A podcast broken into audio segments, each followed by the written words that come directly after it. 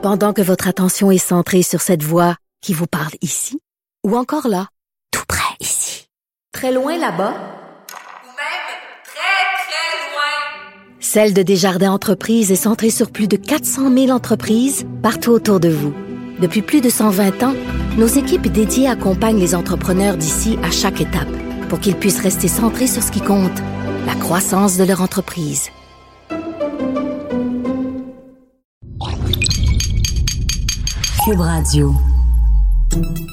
Salut, c'est Charles Dran avec l'équipe dans 5 minutes. On s'intéresse aux sciences, à l'histoire et à l'actualité.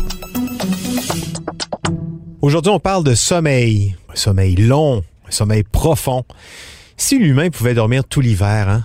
l'hibernation à ce temps-ci l'année, beaucoup en rêvent, je sais. Somnoler cinq mois, wow. Est-ce que ce serait possible pour les humains d'hiberner? Voici Élise Jeté.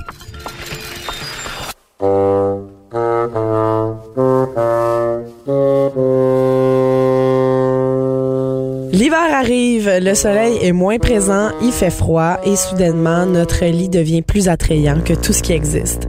La phrase "i que je serais resté couché à matin" est la norme chez tout le monde, chaque jour. On rêve d'hiberner, s'endormir quelques jours après l'Halloween, peu importe sa date, et se réveiller bien reposé à Pâques, juste à temps pour la chasse au coco.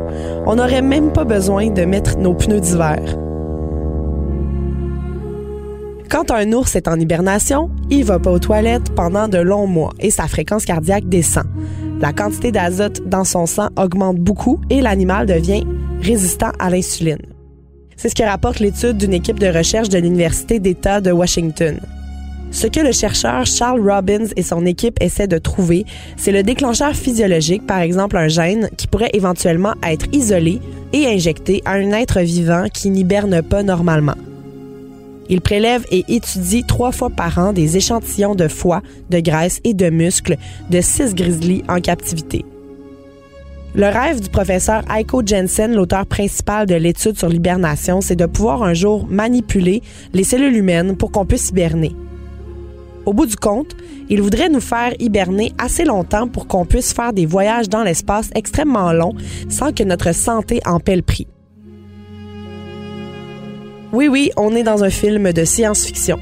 Dans sa tête à lui, ça se peut, mais on n'est pas à la veille d'acheter notre billet de fusée pour un voyage dans le futur vers les confins de l'univers.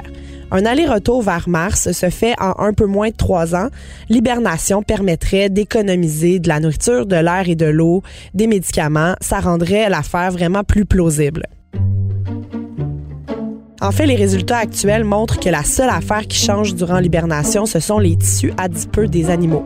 Les cellules musculaires, elles, restent actives pour que le tissu ne s'atrophie pas.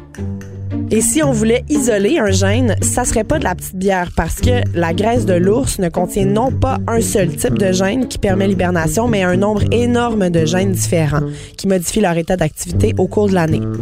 Il arrive aussi que des cas miraculeux commencent à nous faire espérer une possible transposition de la technique des ours sur les humains.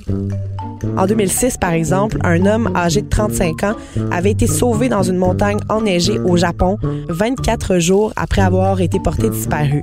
Il semblait avoir survécu en entrant dans un état d'animation presque suspendu. Ses organes s'étaient éteints, sa température corporelle avait chuté à 71 degrés Fahrenheit et son métabolisme avait ralenti jusqu'à pratiquement s'éteindre. Par la suite, l'homme s'est complètement rétabli. Hibernait-il? Peut-être? La grande sieste de l'hiver n'est pas réservée qu'aux ours.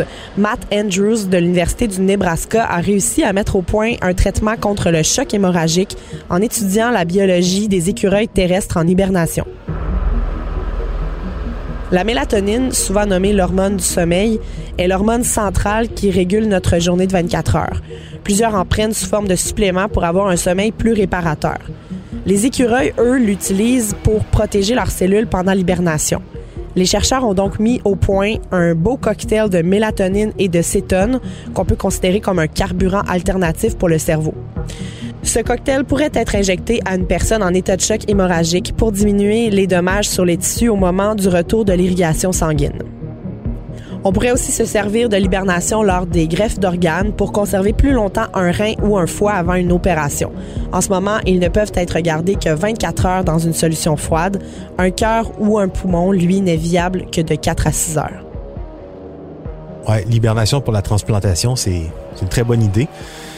Mais c'est sûr que c'est moins spectaculaire que l'hibernation de l'ours qui nous fait je dois bien l'avouer, souvent fantasmé à ce moment-ci de l'année, à l'approche des fêtes, de l'hiver, des jours froids et des journées très très courtes.